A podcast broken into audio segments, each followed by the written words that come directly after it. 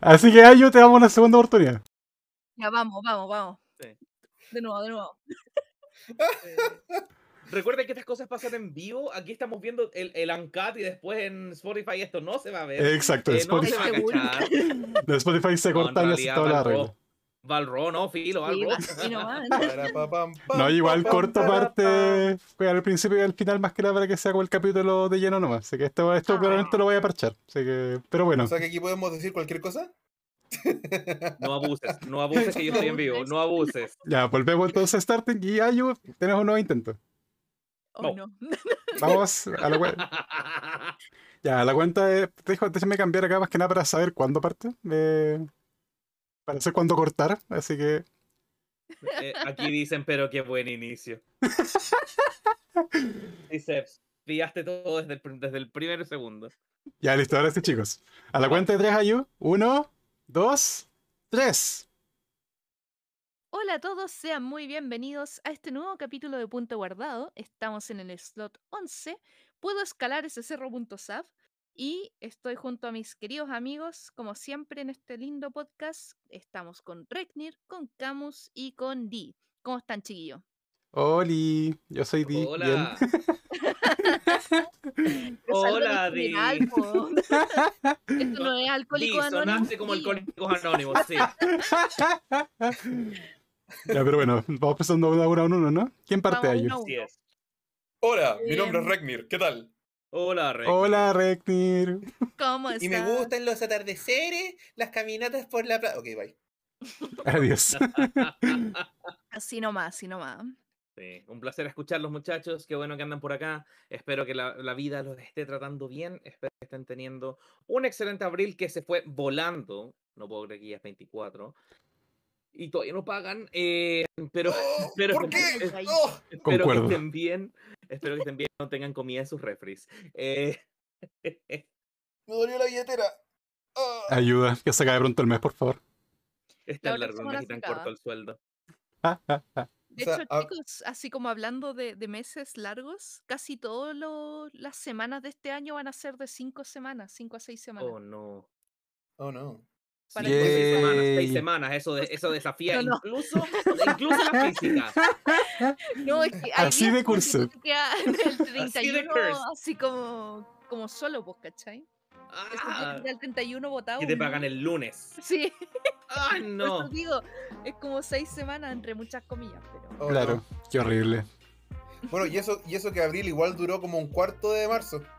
Eso sí. No, es que marzo tuvo como 96 días. po. De hecho, yo todavía estoy en marzo. Marzo es el mes de la marmota. Era el mes de la marmota. Volvíamos al 15 de marzo constantemente. Sí. No, y yo digo casi literalmente que todavía estoy en marzo porque todavía no me pagan de marzo. Oh, no. No. A. Déjame adivinar, déjame adivinar. Servicio público. ¡Yay! Pero por supuesto que no voy a faltar. A nadie, No podía Reknir. faltar servicio público. Así que suscríbanse, den plata para ver si es que me llega algo de goteo. La dura, lo que sea, PayPal, Patreon, OnlyFans, ayuden a este pobre cristiano. Eh, La dura, literalmente pueden salvar una vida. El día de hoy nos, nos convoca un tema muy interesante que venimos viendo desde hace un buen rato en las portadas y en los headliners de todas las consolas de videojuegos. Hoy día vamos a hablar acerca de el nunca bien ponderado mundo abierto. Elegimos el título hoy día. Puedo subir ese cerro.stab porque nos falta el masoquismo de ver que tú puedes hacer lo que sea en el mundo del videojuego y tratar de subir la montaña más alta que viste. ¿Por Exactamente. qué? Porque literalmente se te dio la gana, juraste que podías y te creíste Spider-Man y terminaste con un game over en la pantalla. Eh, O no. O puede que hayas Ya. llegado. Claro. Y después, y después viene el, el inevitable lanzarse y de nuevo partes con un game over en la pantalla. Claro, exactamente. El inevitablemente lanzarse. Tú sabes escalar, tú sabes volar, pero no sabes aterrizar. Eh, exacto. Así que hoy día vamos a hablar acerca de esta nueva o no nueva, sino que hace mucho rato que viene en la palestra esta, este tipo de juego, esta mecánica de juego llamada mundo abierto y sandbox. Hoy día vamos a hablar acerca de ese tema y nos vamos a tirar, pero de cabeza a hablar de este género súper bullado que lo hemos visto con en todas las plataformas algún exponente grande. Cosa Totalmente. que venimos viviendo desde Minecraft, que es el padre del sandbox eh, moderno, porque hay sandbox anteriores y es algo que tenemos que discutir hoy día también. Efectivamente. Y el, el maravilloso Breath of the Wild, que fue una vuelta al open world de Zelda que no veíamos desde, oh, la primera entrega. Y también se considera mundo abierto. Totalmente. Y el hit de ventas que está teniendo este último tiempo y que vimos de parte de alguien con dos katanas y una tetera en la cabeza, llamado Elden Ring. Así que Efectivamente. Así tenemos harto de lo cual conversar hoy día. Sí, en especial porque, como han visto, y más encima hubo durante un tiempo un periodo bastante interesante en el mundo de los videojuegos en el cual todo juego era mundo abierto de una u otra forma.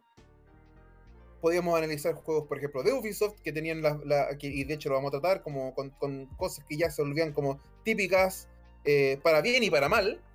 Eh, franquicias que no acaban, que no determinan nunca, mirando ahí directamente a GTA V. Claro. Eh, entre otras cosas, para ver qué tipos de mundos abiertos podemos identificar nosotros, qué tipos de mundo abierto pueden identificar ustedes en el chat, qué tipos de mundo abierto se pueden considerar sandbox, todos los mundos abiertos son sandbox, todos los sandbox son mundo abierto, etcétera. Y ese tipo de discusiones es algo que queremos tratar el día de hoy. Esta y muchas preguntas más serán contestadas en un minuto. Lo siento, así sonó Regnir. Me encantó, así sonó. Disclaimer, no sabremos si esa pregunta será contestada satisfactoriamente o no. La contestaremos. Ustedes verán si les gusta la respuesta o no. Exacto. Claro. Así nomás. Entonces, partamos por el principio, como siempre debería ser. ¿Qué rayos es un juego de mundo abierto? ¿Qué podemos considerar mundo abierto? Y en el chat nos pregunta Charlie si el GTA se considera mundo abierto. Veamos si es que calza con la definición de mundo abierto. Primero, antes de leer definiciones del libro, que no existen, es maravilloso esto, eh, ¿qué consideran ustedes, queridos contertulios, panelistas, qué consideran ustedes un mundo abierto? Un juego de mundo abierto. Es una buena pregunta. Ver, Ragnir, dale. Sí, en mi caso, un juego de mundo abierto, eh, para, para mí por lo menos, o, o de acuerdo como la- las sensaciones que he tenido con juegos y con otros, eh, bueno, con juegos LOL, nada más, em, son como los juegos en los cuales no hay una linealidad en cuanto a cómo llegas a un cierto objetivo y te permiten repartir, moverte y explorar un poco el, el espacio donde estás jugando para llegar a un cierto objetivo. ¿no? Hay una línea recta entre A y B. Exacto. O sea, Súper. la hay, pero también hay otras cosas. Ah, claro. Mm. puedes ir en línea recta, puedes ir no en línea recta, etcétera. Pero que sea realmente así, porque existen casos en los cuales sí, hay un espacio grande, pero igual es de ir a B y punto. Claro. Claro, básicamente es un viaje en tren, pero con un lindo paisaje. Claro, justamente. Excelente Muy bien. alegoría, de hecho. Ujú.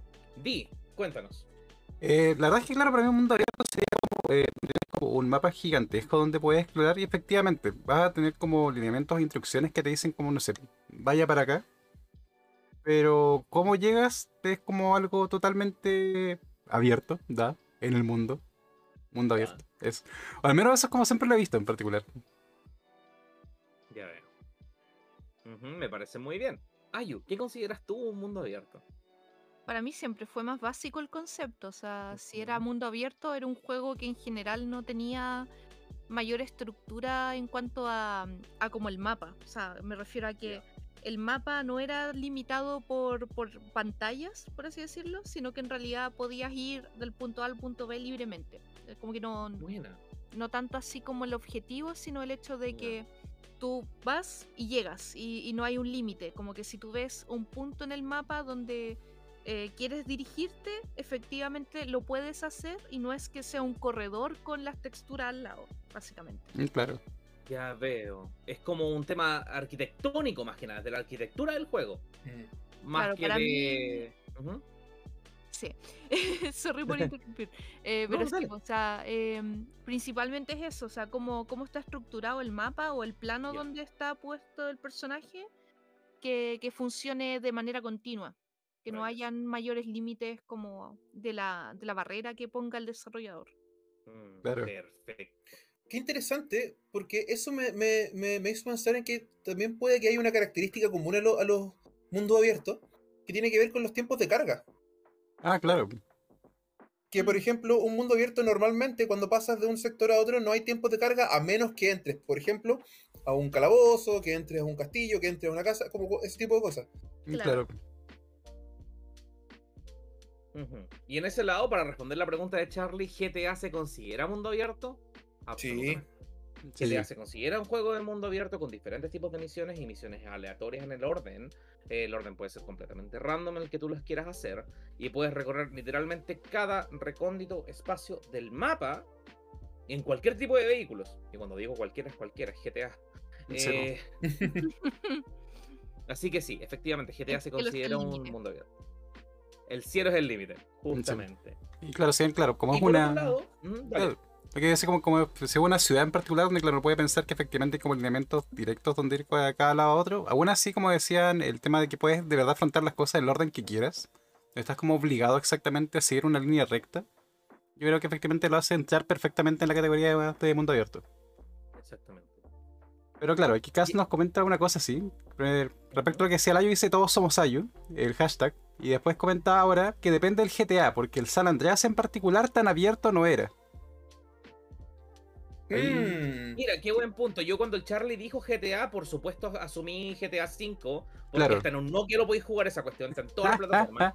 Así que asumí que estábamos hablando del GTA V, pero el San Andreas no es tan abierto, exactamente. claro. Pero aún así califica como mundo abierto. Más allá de que tenga zonas bloqueadas por temas de historia, eh, igual como que opera como mundo abierto de forma localizada y que por temas de cómo quieren que presentarte algunas cosas en específico te bloquean algunos sectores a los cuales eventualmente igual tenía acceso y, y tenía acceso como, como, como en chunks, como en, como en bloques grandes.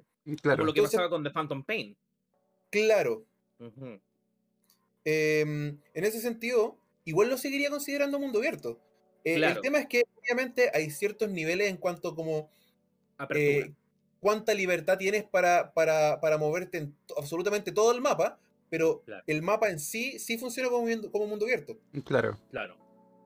Porque tenemos ridiculeces de mundo abierto, pero exageradas como Breath of the Wild. Eh, Claro. Exacto. Porque Breath of the Wild era un absurdo. Tú podías salir del, del Great Plateau y hacerte unos trucos exóticos y terminar frente a Ganon. Sí, pues. Exactamente. Esta sí es ahí, después como golpeáis algo y listo, volabas como estaba Pai. Exactamente, Bueno, alotado Pai Pai, o usabas el Shield Deflect y volabas porque física de videojuegos, porque Newton nunca existió en Hyrule. eh, así que, claro. En, ese sentido, yo les tengo una pregunta a ustedes, porque claramente el GTA 3 fue el que un poco cambió el tema a, a tres dimensiones, etcétera, pero ¿considerarían como mundo abierto los GTA 1 y 2? No, porque eran misiones. Sí, o sea, eran misiones, pero aún así podías moverte como libertad, ¿o ¿no? Desconozco el juego como para poder responder, pero tengo entendido que igual era mundo abierto, pero eh, de visto desde arriba 2D. solamente. Sí, en Exacto. 2D, toda la razón. Y eso es lo interesante porque aquí igual ha habido hartas cosas que hemos hablado en cuanto a eh, como características de por qué creemos que algo es mundo abierto, pero a veces, y esto es muy común, pasa que uno mezcla lo que uno podría eh, definir como un sandbox versus un mundo abierto. Ah, claro. Exactamente. Y el Porque Sandbox es una categoría, una subcategoría muy, muy parecida, pero tiene unas diferencias cruciales. Eh, exacto, porque en el fondo de lo que podemos considerar como un sandbox, por lo menos desde mi opinión, es, eh, antes de leer obviamente la- las definiciones que tenemos buscadas por ahí, Claro. eh, lo que yo entendería como un sandbox es un juego en el cual, independiente de cómo te puedes mover alrededor, es que tienes herramientas que son de libre uso y que no son obligatorias. No hay nada que sea re- como realmente tan obligatorio en general, pero tienes herramientas de libre uso para atacar los problemas que te pone el juego de forma, de forma libre o li- li- a veces literalmente. No hay ningún problema, ningún objetivo y te deja jugar con el juego. Te deja jugar con las herramientas que tiene el juego. Claro. Claro. Y en ese sentido, por ejemplo, los GTA, al menos desde el 3 en adelante, te ponen en una ciudad y te dices, haz este objetivo, si quieres. Si no, no sé, da jugo en la ciudad, Claro, anda a pasear. anda a pasear, etc. Claro. Entonces, en ese sentido, también puede ser considerado un sandbox, debido a la libertad que uno tiene para hacer lo que se le dé la gana. Efectivamente. Y por ejemplo, ahí tenemos una, una- claro, ahí tenemos una, una forma interesante quizá de comparar. Yo creo que los GTA 1 y 2 son mundo abierto, pero no tengo tanto conocimiento de los juegos, pero no sé si son sandbox. No lo sé, yo tampoco conozco mucho los juegos porque GTA me produce rechazo. Pero honestamente, Está bien, el está que sea el 5 que lo podéis jugar en todos lados, hasta en un refrigerador LG, ta- da lo mismo. Eh, pero mm, eh, a mí me pasa que, que los GTA en general tienen el tema de...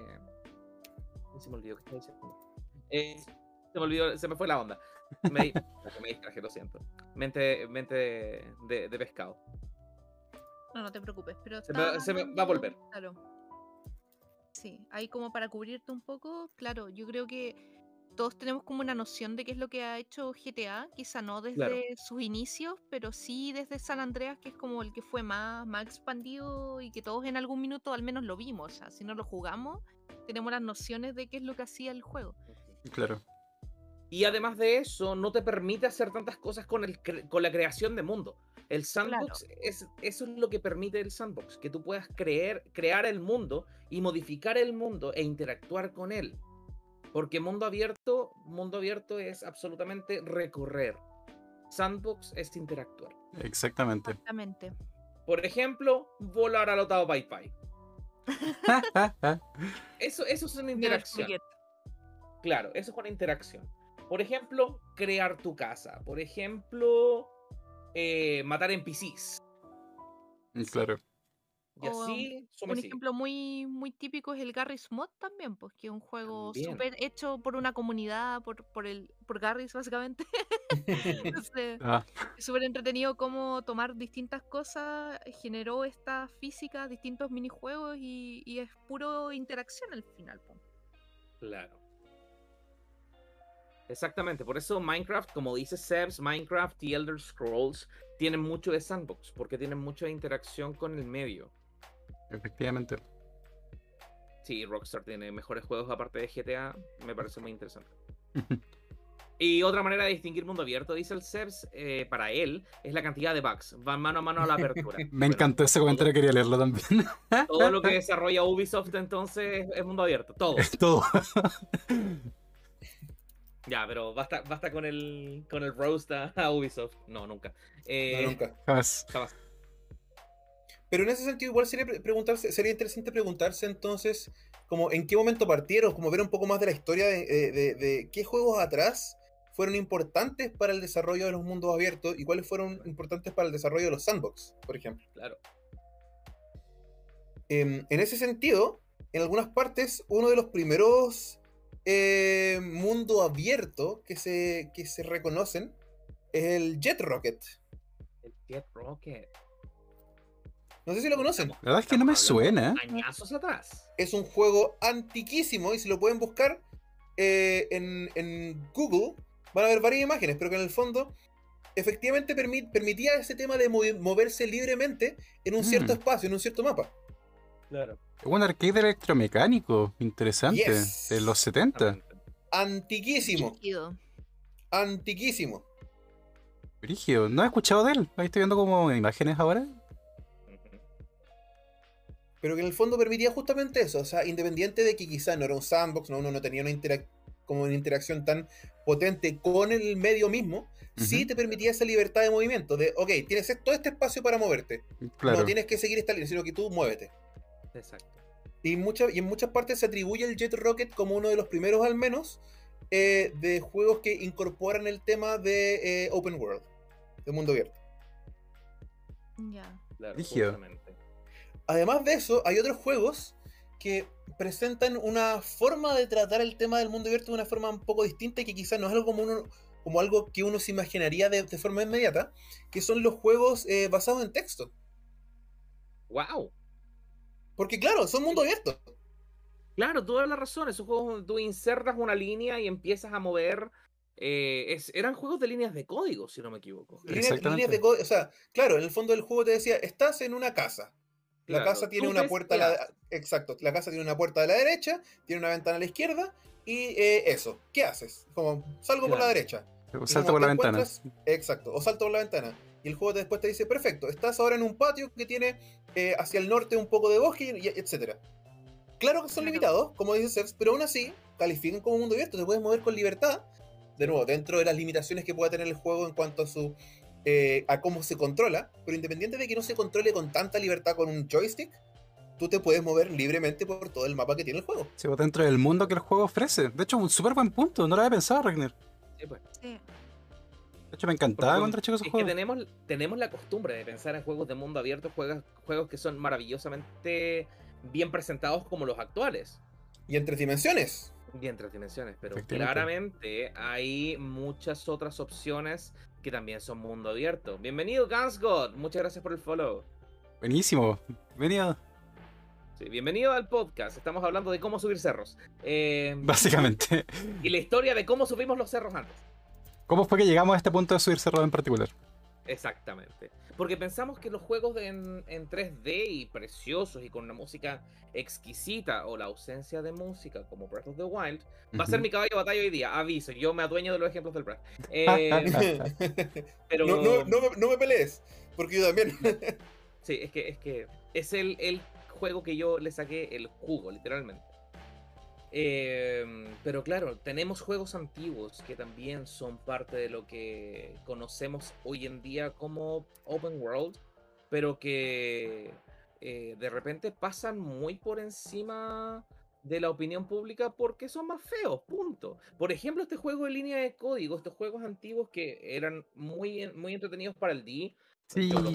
muy tediosos, pero es un tema de cada uno. Claramente yo no juzgo el gusto de nadie. Em, pero también es algo súper a considerar que todo esto viene de una base anterior. Y estas, estas bases 70s, 80s. Y fue por lo cual hizo, y voy a, voy a volver a otro ejemplo del Breath, eh, por lo cual hizo tanto ruido, porque el Zelda nos entrega un mundo abierto completamente como fue en el primer juego, en el primer Zelda, la primera entrega. Y Yes. volvemos a Breath of the Wild, es como, estás literalmente en pelotas saliendo de una cueva. It's Así ¿Qué to go alone. It's dangerous to go alone and naked. ¿Qué haces? como, it's dangerous to go alone. Punto. Y es como, no, no, no take this. No, no, No, no, no. nada, nada. It's dangerous Nada. to go alone. Y es el tema. Muévete. Bueno, de Porque hecho, el Breath, puedes no encontrarte con nadie, literalmente. bueno, de hecho, el Breath of the Wild tiene en partes del mapa referencias directas al primer Zelda. Sí, Sí. justamente. O sea, que son la misma distribución de cosas. Obviamente van a haber di- diferencias gráficas por motivos evidentes, pero son la misma distribución de cosas. Ajá. Eh, bueno, y de la misma forma, eh, también tenemos que un poco cuestionarnos en qué momento partieron los sandbox. Justamente. Eh, ahí es un poco más complicado porque existieron muchos tipos de juegos distintos que podrían ser calificados como sandbox de una u otra forma. Pero, Claro. por ejemplo, eh, existían varios juegos que, te- que trataban, por ejemplo, de, de intercambio de cosas, de combate, o de construcción, o de simulación, y ahí tenemos varios exponentes de, mm, para cada uno. Por ejemplo, eh, existía un juego eh, en el 84 que se llamaba Elite, que mm, se considera como uno de los primeros sandbox, y que en el fondo em, uno era un piloto espacial que se movía en una, en una galaxia que se genera- generada de forma al azar, y que, y que eso te permitía em, enfrentarte con enemigos pero que te permitía eh, intercambiar recursos, moverte de un lado para otro y que te permitía interactuar también con el entorno y con las cosas que ocurrían ahí. Entonces eso le daba un poco ese sabor a Sandbox. Claro. Eh, Claro. Obviamente existieron muchos más, existieron la- la, em, un juego que se llamaba The Seven Cities of Gold, eh, Star Control, etc. Además de eso, existían otros juegos que ya trataban un poco más de eh, construcción y de Claro. simulación. Por ejemplo, aquí eh, un- el- el- uno de los más antiguos era un juego que se llama Utopia, pero, uno- pero una de las sagas más comunes es la de, de SimCity. Uh, jugar a ser Dios. Efectivamente. Exacto. Y que en el fondo ahí tenemos un, una- una- un ejemplo, en mi opinión, de algo que podríamos considerar no un mundo abierto, porque tú no exploras, tú no te mueves alrededor de tu mundo.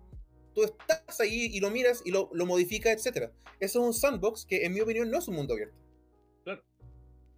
De la misma forma que todos los, eh, todos los Tycoon, y que para la gente que no- nos conoce, los Tycoon son estos juegos, por ejemplo, como Railroad Tycoon, em, ¿cómo se llama? Theme Park Tycoon, eh. Zoo, Zoo- Roller Zoo Coaster. Tycoon, Roller Coaster Claro. Tycoon, que son básicamente juegos donde tú eres un tycoon, que es como un- básicamente un empresario, Un magnate. Un un magnate. Claro. magnate, eh, que está a cargo de algo en específico. Tienes que, por ejemplo, en el caso de tu parque de diversiones, tienes que crear eh, juegos, tienes que crear eh, stands de comida, tienes que crear eh, baños, tienes que mover, como crear los, los, pas- lo- lo- lo- lo- eh, los caminos, ver cuánto cobras por entrada, etcétera, y que en el fondo funciona como un sandbox, porque puedes jugar e interactuar con tu entorno, Claro. pero no puedes llegar y ponerte a explorar para todas partes porque no son, o moverte por tu mapa porque no se trata de eso.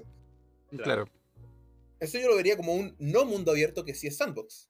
efectivamente. Pero si pudiera bajar de mi pedestal de Dios y explorar mis creaciones, sería mundo abierto, como dice el Ceps. Así Claro, Así es. Claro, Siempre y cuando lo- lo- claro. Siempre y cuando te, lo- lo- te pudieras mover de, ma- de manera libre. Y de hecho, uno de esos excelentes ejemplos. Los NPCs están jugando un juego que no es de mundo abierto. Porque tienen claras líneas que tienen que seguir, que son los caminos que tú construyes. Exacto. Si tú pudieras entrar a ese juego y ser un NPC, no estás jugando un mundo abierto. Pero si tú Ujú. pudieras entrar al juego y moverte por el camino o por cualquier otro lado, da lo mismo, es mundo abierto, en mi opinión. Totalmente me de gusta, acuerdo. me gusta esa, esa forma de verlo. Sí. Pero sí, es algo que viene dándose hace mucho tiempo y que no solamente es algo que venimos viendo desde el 3D. En el 2D existieron muchos y existen muchos más eh, porque es algo que no se deja de, de experimentar con ello. En el mundo de los indie tampoco.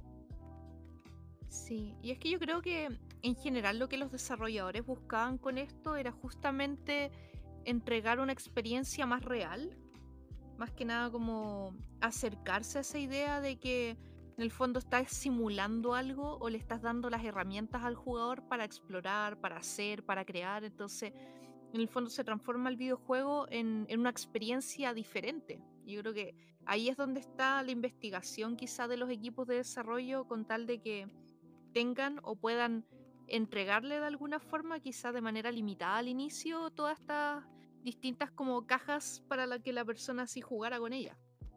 Claro. Absolutamente de acuerdo. Son todas las entregas que nos dan y las herramientas que nos permiten que llegamos incluso al punto de Super Mario Maker, que es un sandbox, pero no tiene nada de mundo. Efectivamente. Nada, nada. Pero es la definición de sandbox más allá del primer ejemplo original, que vamos a discutir en un momento. Pero no puede ser más sandbox, literalmente. Totalmente de acuerdo.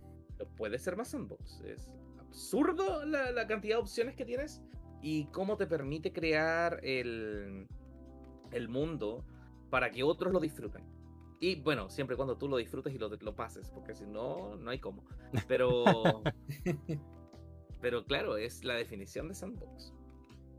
Sí, yo creo que también como que en la historia han habido ciertos juegos que toman elementos de aquí, toman elementos de acá, pero hay algunos juegos que, que han logrado o definir o redefinir un poco lo- los géneros en cada caso. O sea, de sandbox, yo creo que el más, uno, o uno de los más sandbox que hay es Minecraft. Sí. Exacto. más reconocido Claro, también. Minecraft es Don Sandbox. Reinventó la franquicia, reinventó el papá género. Sandbox. Claro. Efectivamente. Si bien, claro, vieron Sandbox antes, pero la verdad es que ahora es como quien se adueñó del término. Como que si escuchas Sandbox, Minecraft es lo primero que se viene a la cabeza. Exactamente. Y eso es el punto clave de todo esto. Porque es. Hizo, hizo tan atractivo la idea. Hizo tan atractiva la idea de, de crear tu mundo y usar tus elementos para poder crear todo. Que básicamente eh, se volvió a jugar con Legos virtuales, como dice el Steps. Es tanta la posibilidad que te permite que es jugar con Legos. Jugar con Legos, no te Activos. la definición. Sí, y sin el riesgo de pisarlos y que te duele un chingo. Es Ah, una ah. excelente forma de jugar con Legos. O sea, más allá de quizá las limitaciones originales de, de del computador en el cual fue creado y codificado, etcétera, Claro. el tema de que todo sea literales bloques es súper a propósito. Súper a propósito, justamente. Sí, si no pregúntenle a Sakurai el cacho que fue integrar a Steve Smash. Eh, Oh, totalmente. pobrecito, lo pasó pésimo, soñó con bloques. Probablemente, a terminar con una úlcera. probablemente terminó pisando los bloques de Minecraft igual. De manera, de manera psicológica, así. claro, justamente.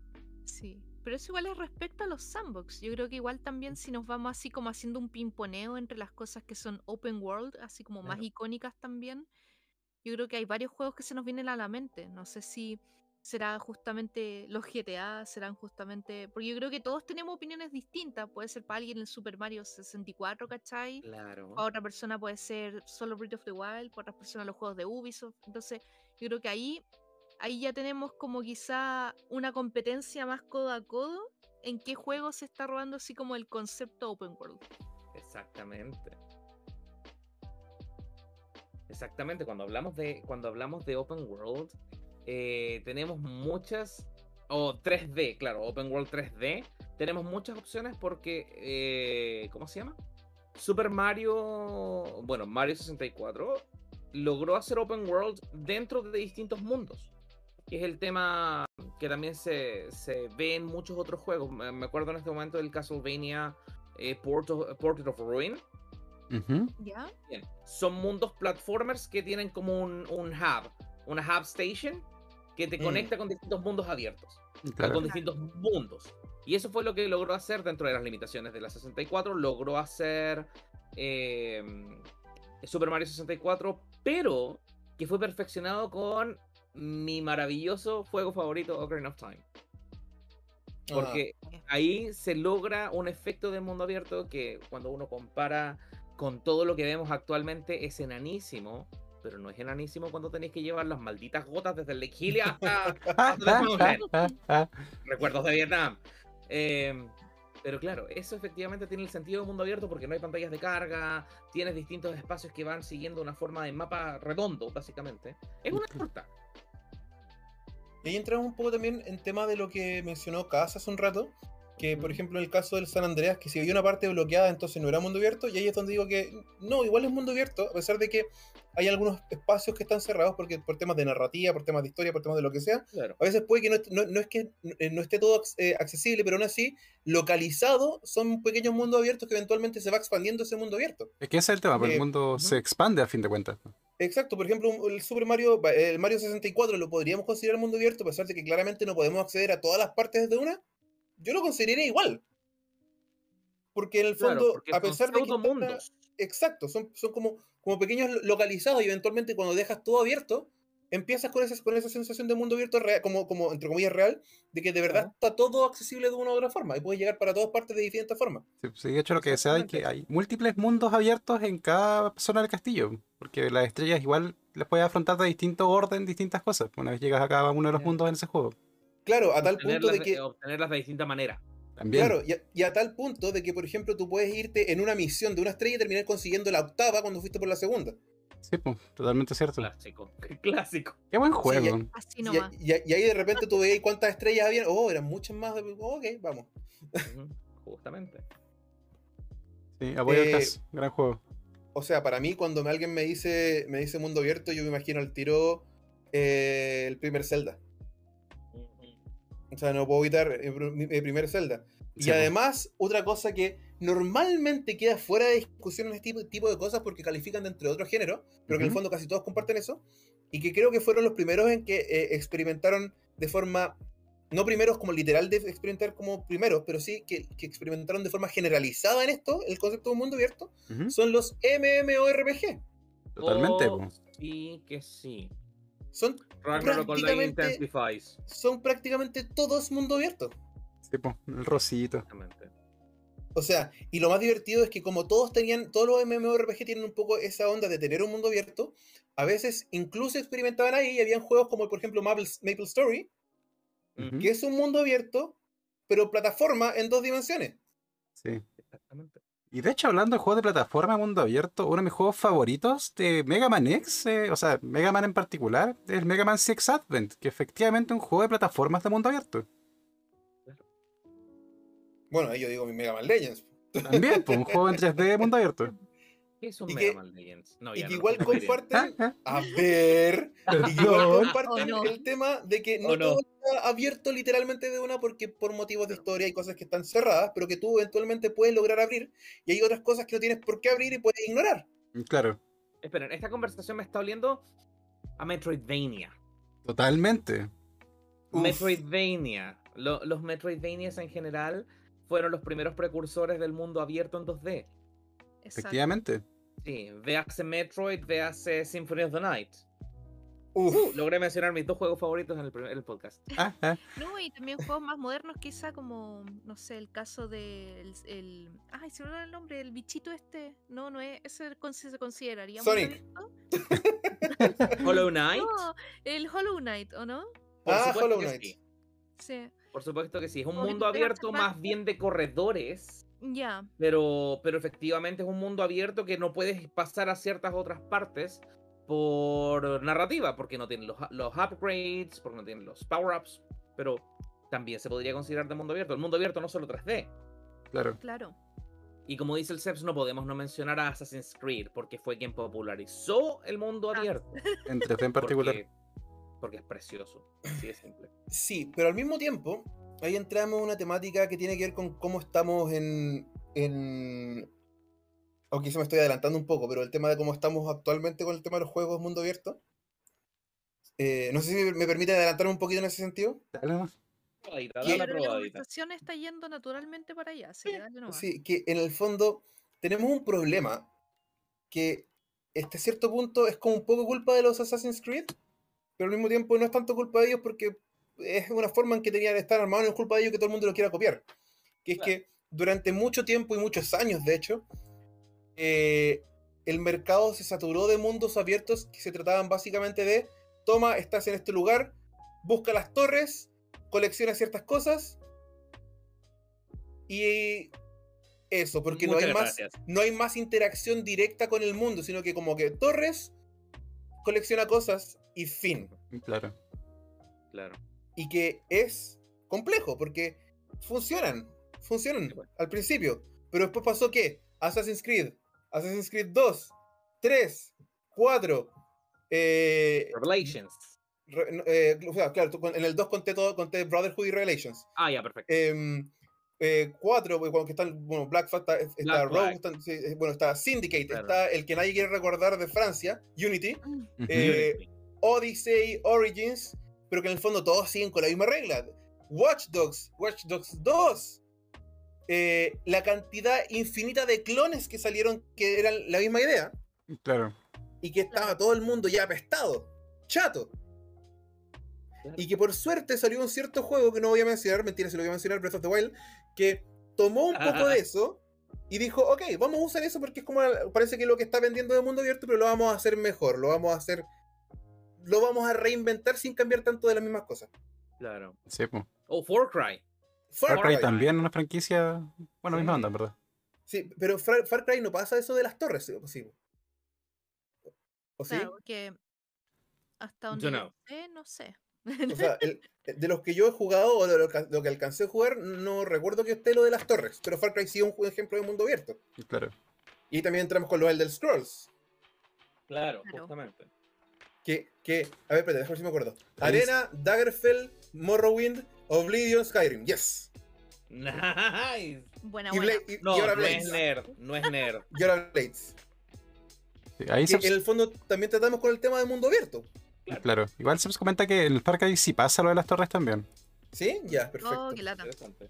Qué lata. Lata, Ah, ah, lamentable. al- al pero, pero, pero es Ubisoft, no me sorprende.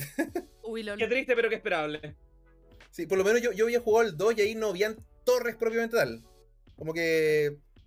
De hecho, era interesante que el mapa era un literal mapa, pero no sé cómo lo, cómo lo harán ahora. No, no. Yo me he alejado un poco de Ubisoft por motivos éticos, entre otras cosas. Pero eso Claro. es una conversación que ya hemos tratado. Por favor, pueden revisar el capítulo de. No estábamos listos para este plan, pero sí, básicamente lo hablamos en algún minuto. Sí. Yo me comprometo a buscar cuál era el capítulo. y... Es el capítulo donde hablamos de la industria y Sí. las, las temas de prácticas. sexismo. Las prácticas poco, poco acertadas. Y el machismo en los videojuegos y el gatekeeping. eh, Yes. es como el slot Es slot 4, chicos. 5-ish. ¡Oh, casi! Casi, casi. Slot 4. Sexismo en los videojuegos. Perfecto. Perfecto. Muy bien. Eso es un plan para el slot 4, por si acaso les interesa, que es muy interesante. Tenemos harta información ahí, de hecho hicimos harta tarea, hicimos harta pega. Ahí nos fuimos en la densa. Súper, súper recomendable cuando tengan, claro, tengan ánimo de, un- de una conversación relativamente densa e importante y necesaria.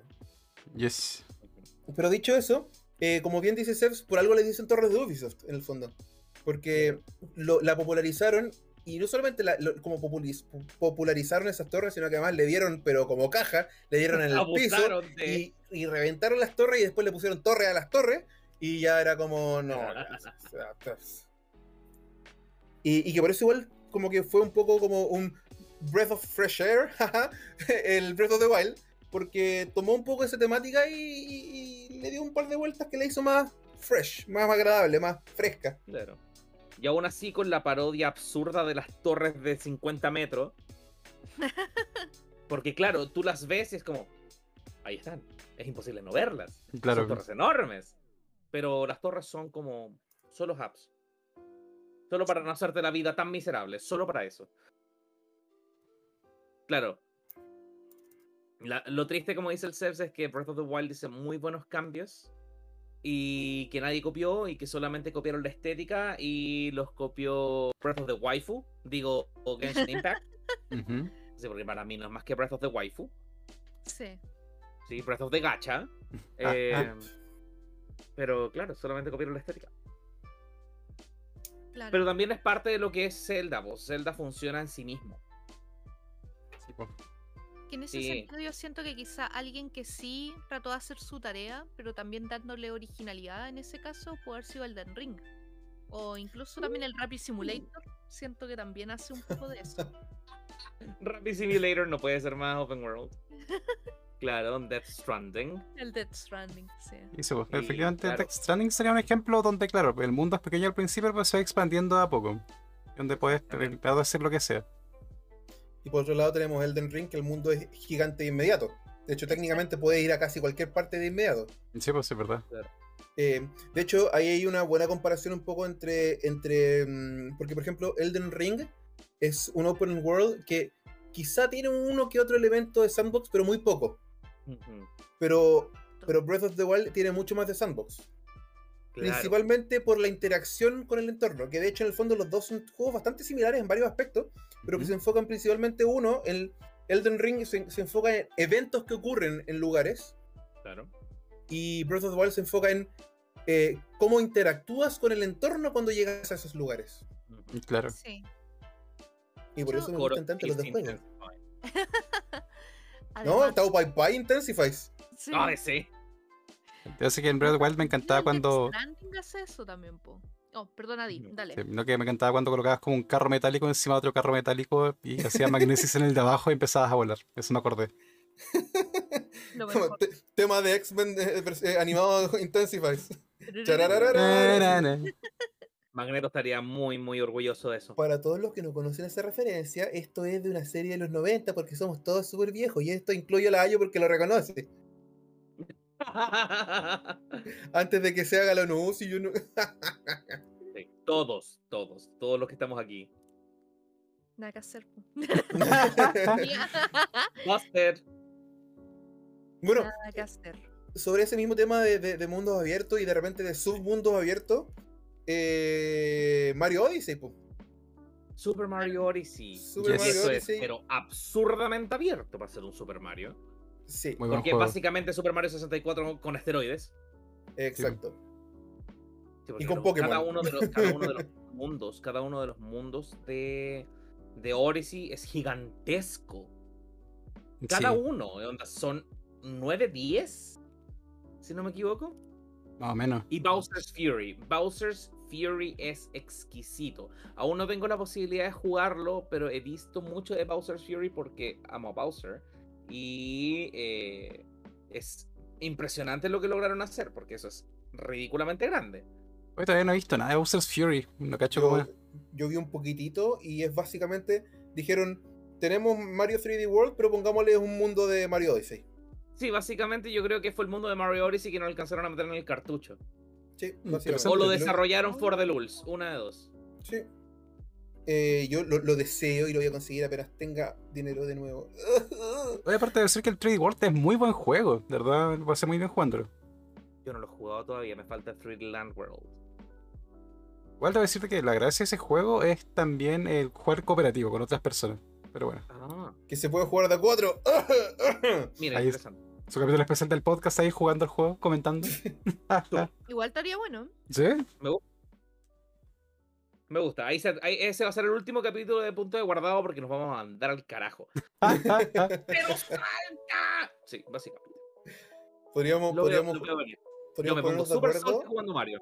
Podríamos ponernos de acuerdo entre tres y trolear a uno. Ah, Oh ah. no.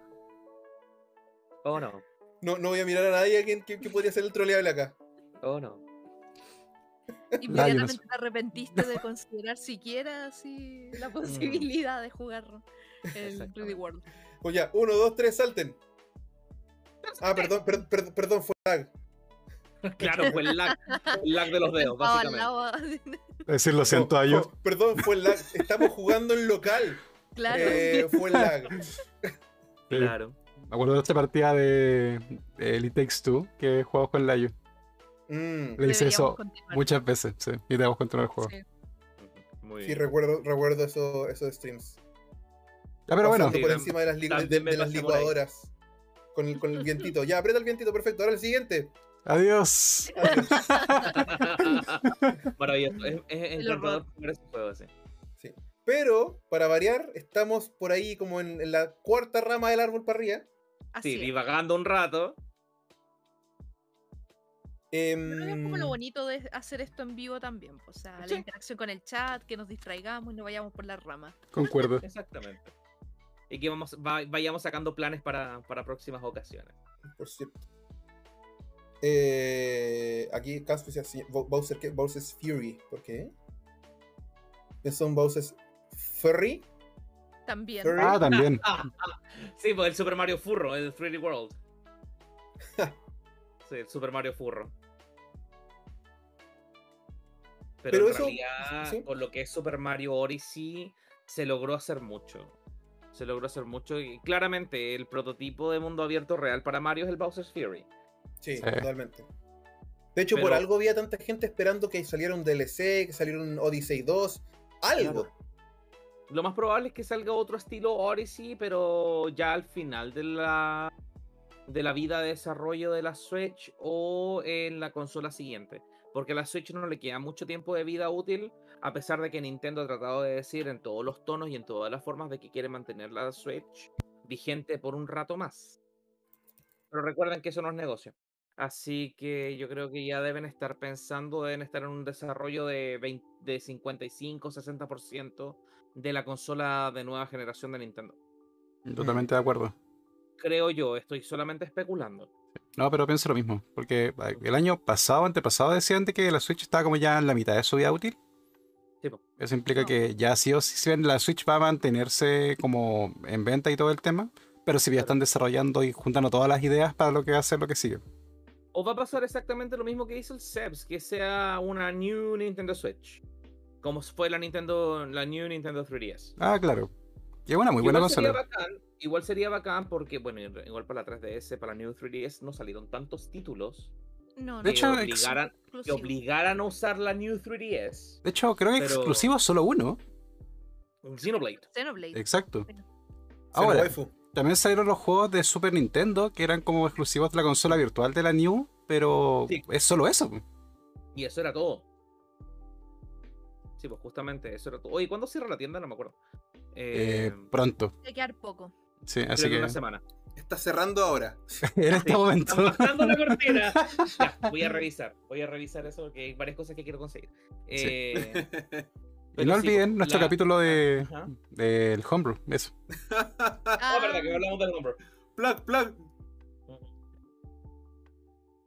Pero Bueno, ya, En ese estábamos sentido- hablando de los juegos de los juegos grandes y de cómo subir cerros. Así Eh, es. Exacto. Ay, de hecho, ay, en ese ay. sentido, me gustaría consultar como qué opiniones tienen sobre cuáles podrían ser co- considerados clásicos de Sandbox o clásicos de Open World. O quizás no clásicos, sino que juegos que es como, juega este, debes jugar este. Y le sacaron provecho a la mecánica. Claro. De Open World, a mí parece el juego que más le sacó jugo a la mecánica en Super Nintendo. Ujú. Tienen que ser dos que son maravillosos. Primero, eh, tiene que ser Final Fantasy VI.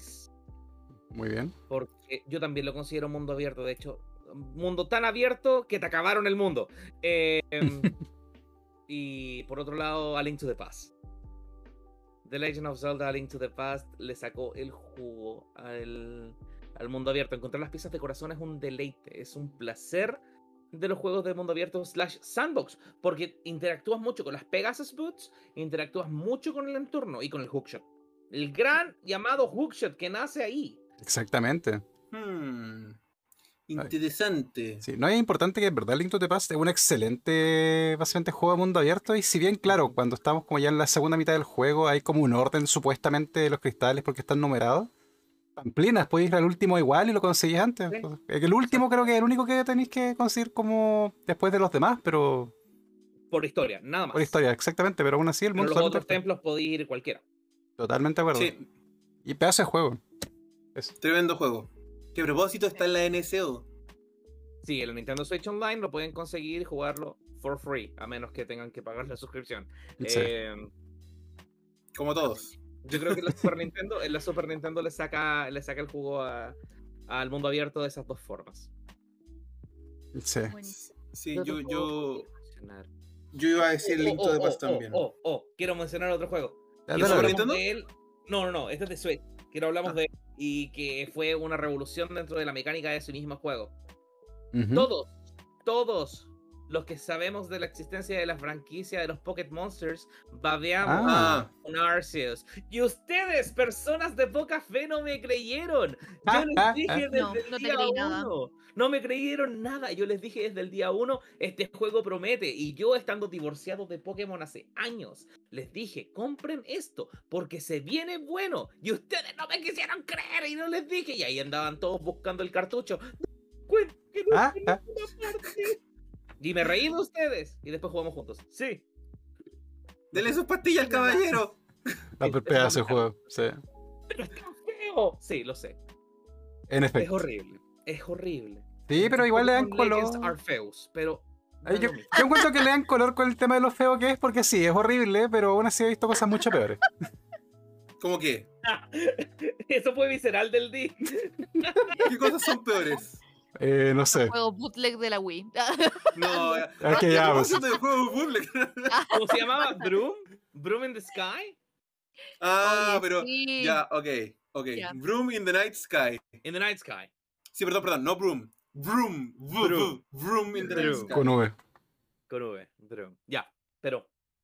Eso, eso creo yo. Esos tres, esos tres juegos planteo. Súper bien.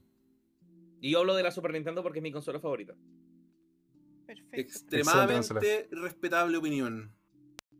Es que, es que, hay- bueno, ahora ya no lo puedo decir con tanta propiedad porque después de ver lo de la NSO y después de tener el capítulo de juegos malos que hablamos, ya no, no puedo hablar con tanta propiedad de que, la NS de, que la, de que la Super Nintendo prácticamente no tenía malos juegos.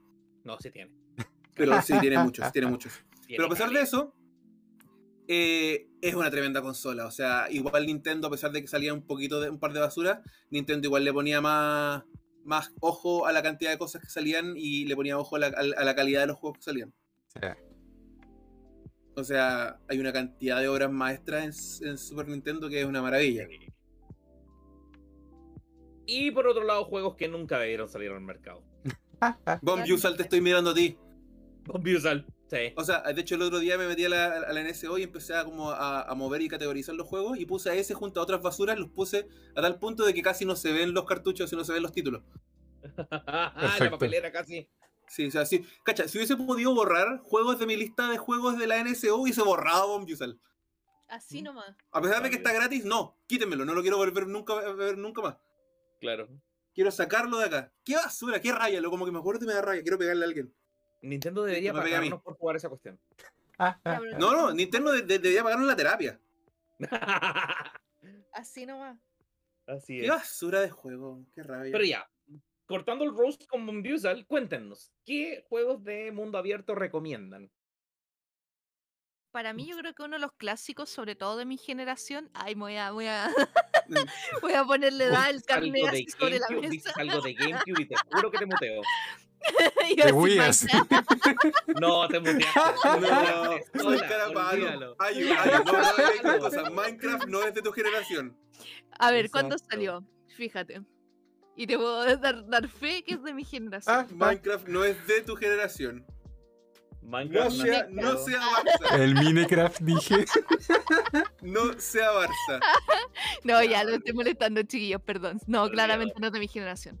Pero lo que sí diría que es un muy buen juego, yo creo que tiene mucho potencial y si bien ha recibido mucho hate con los años, solamente porque es un juego que era preferible para los niños, Ujú. creo que también es un juego que tiene mucho, mucho que ofrecer en cuanto a sandbox y mundo abierto. Las posibilidades son infinitas y si te gustan los Legos, te van a gustar los Minecraft. Así de simple. Exactamente. Totalmente. Exactamente. De hecho, eh, Mojang, que son los, los, creadores del proyecto Minecraft, fueron comprados por Microsoft por 2.5 billones de dólares. Una cosa poca. Y yo creo que fue Una- un- buena el vuelto el inversión. pan. El vuelto el pan. Ah, ah. Pero por la, por la aplicación, la aplicación que tiene el juego para ciencia, tecnología, ingeniería y matemáticas, que es la educación STEM de Estados Unidos.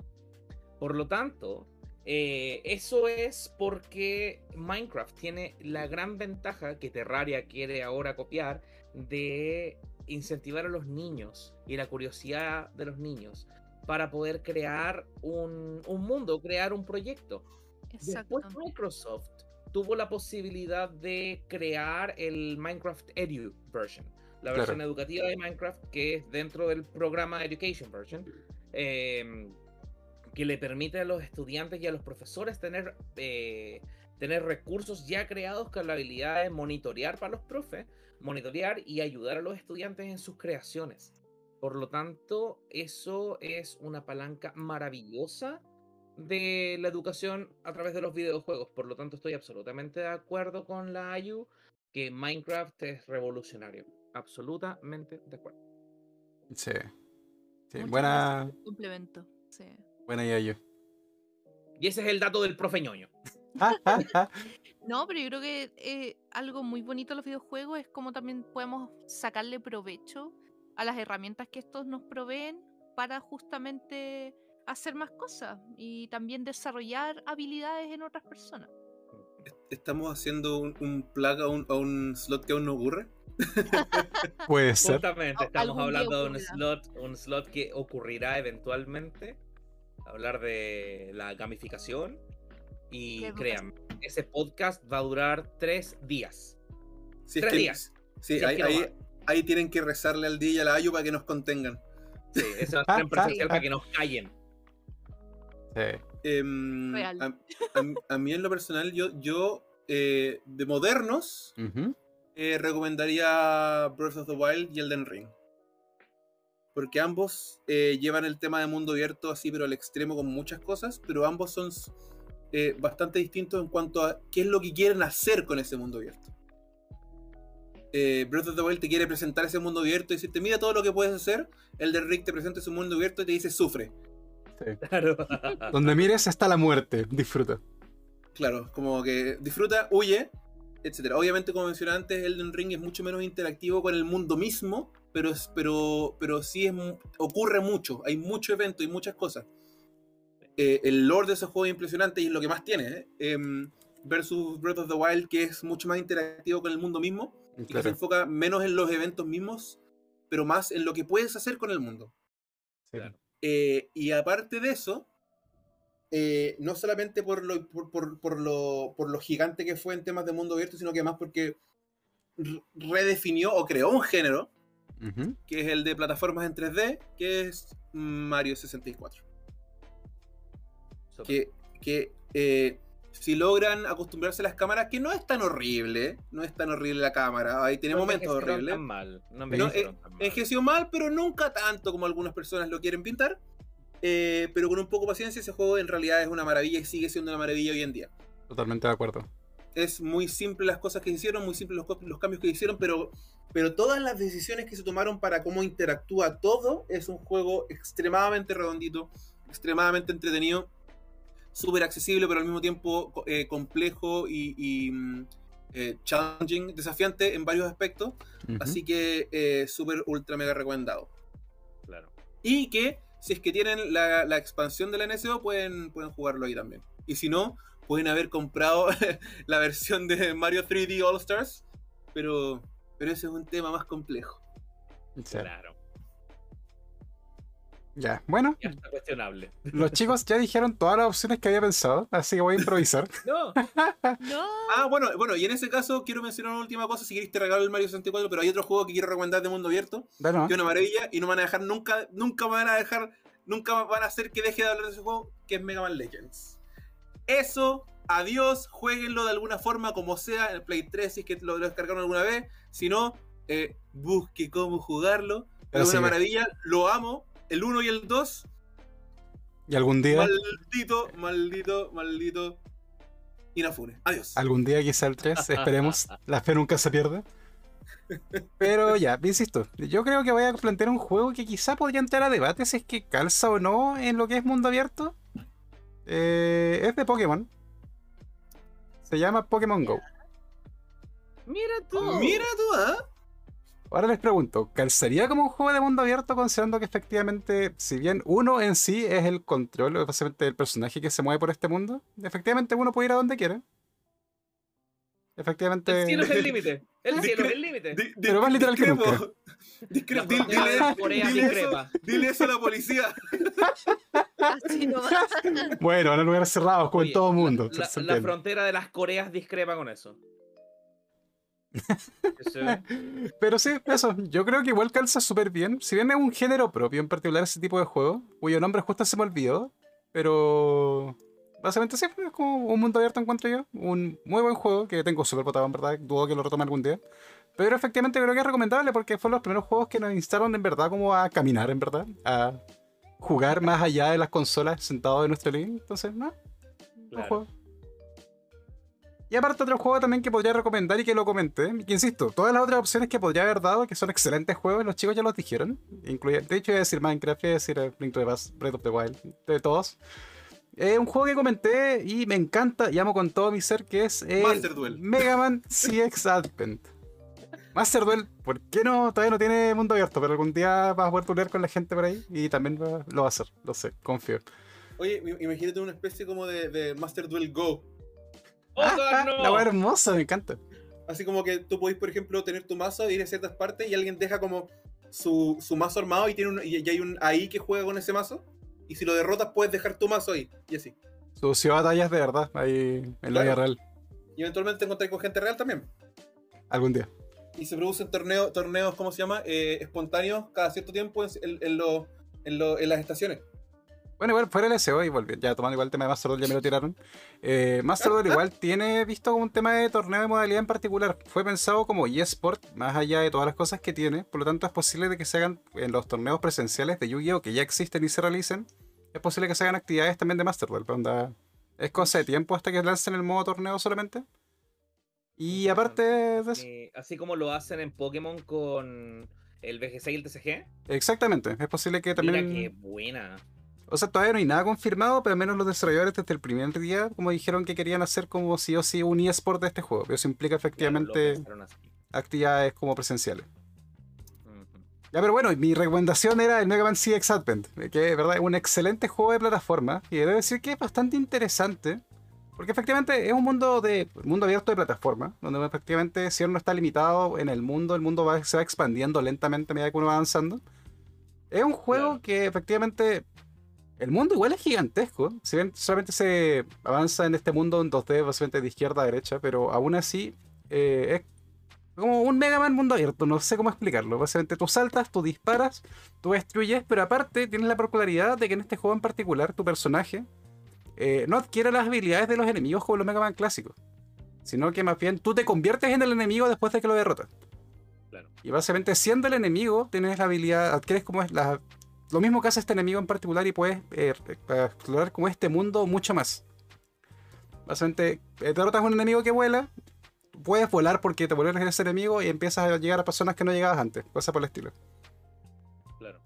Y no, de verdad, la historia es buenísima, el juego es buenísimo, onda, eso, merece mucho amor y yo se lo doy, pues. Súper. Voy a, voy a darle su oportunidad a ese juego.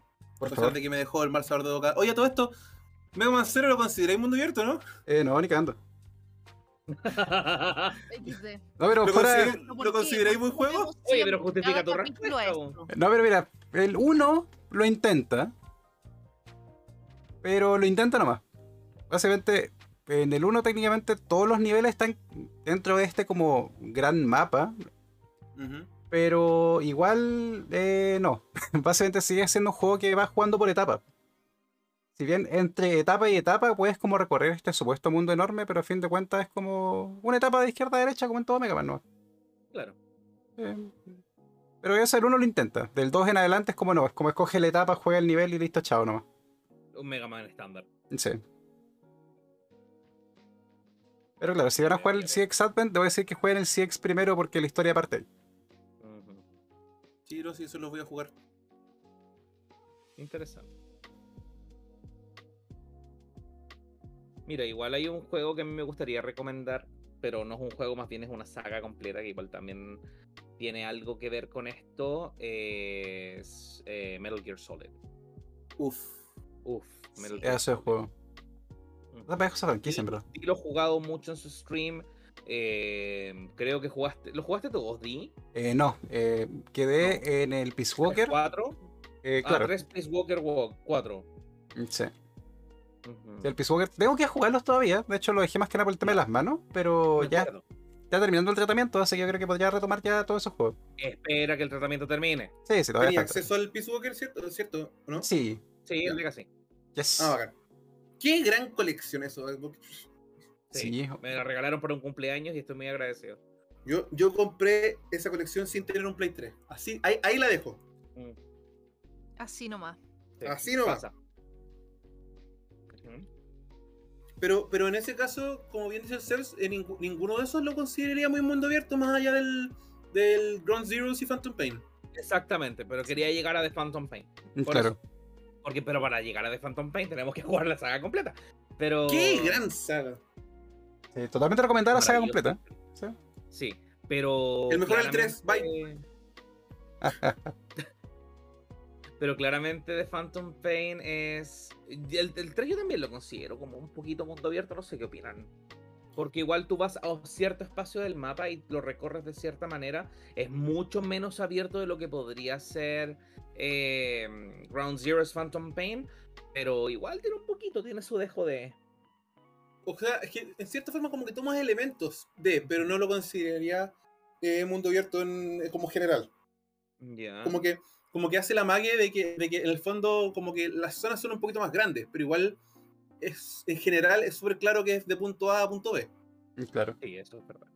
No así de Phantom Pain. Tengo que jugarlo todavía, a pesar de que una de mis franquicias favoritas como que lo tengo ahí en, en mi lista. Dale, perfecto. Es un buen juego para jugarlo con tiempo. Sí. Sí, Sí. requiere harto tiempo. Tiempo que no hay tanto ahora. ¿Qué es el Mm. tiempo? Abril, abril acábate pronto. Ajá, por favor. Entonces. Pero ojo que Kikas cuenta de Castlevania. En particular, Uh, eh, bueno, creo que lo comentó ya el Camus, pero el, básicamente el Symphony of the Night yo creo que es un excelente ejemplo. Claro, porque es mundo abierto dentro de, de tu, de tu mundo, que es tu castillo en este caso. eh, y lo permite. mm, Literalmente lo permite recorrer completo y tienes que buscar las formas de recorrerlo.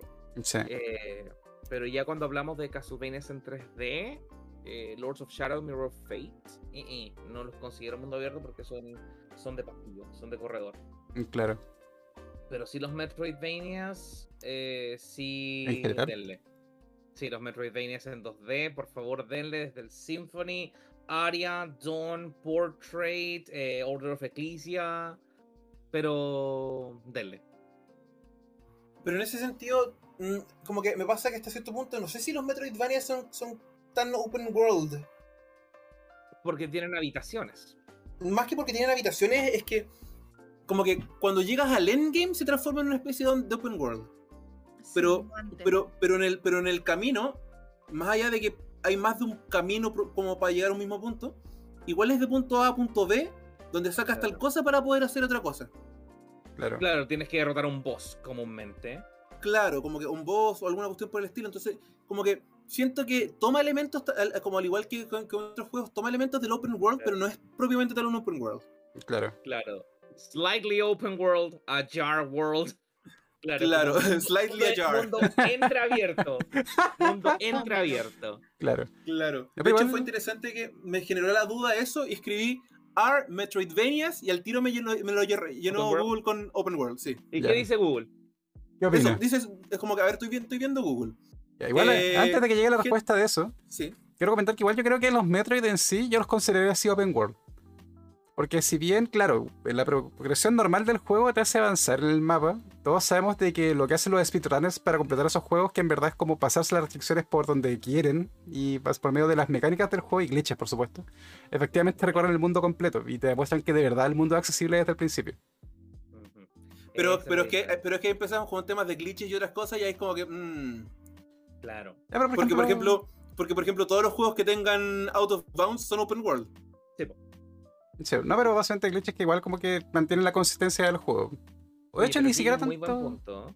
Aquí yo encontré un muy buen punto. Ya. Eh, ¿Son los Metroidvania un open world? Para ponerlo de una manera sencilla, los juegos de mundo abierto son juegos que no tienen una estructura en su tamaño, que no tienen un orden específico. En cambio, los Metroidvania están diseñados específicamente y deliberadamente en su forma y en su tamaño, Claro. para que no puedas avanzar a menos que sigas cierta parte de la historia. Por Mm. lo tanto, no se deben considerar como mundo abierto. Claro. Porque si, si él Sí, se de- puede, implica que básicamente es como el juego es lo que quiera. Claro. Exactamente. De, de hecho, ahí es donde entra un poco el tema de que eh, hasta cierto punto hay juegos que toman elementos de open world o, que, o, que- o cosas por el estilo.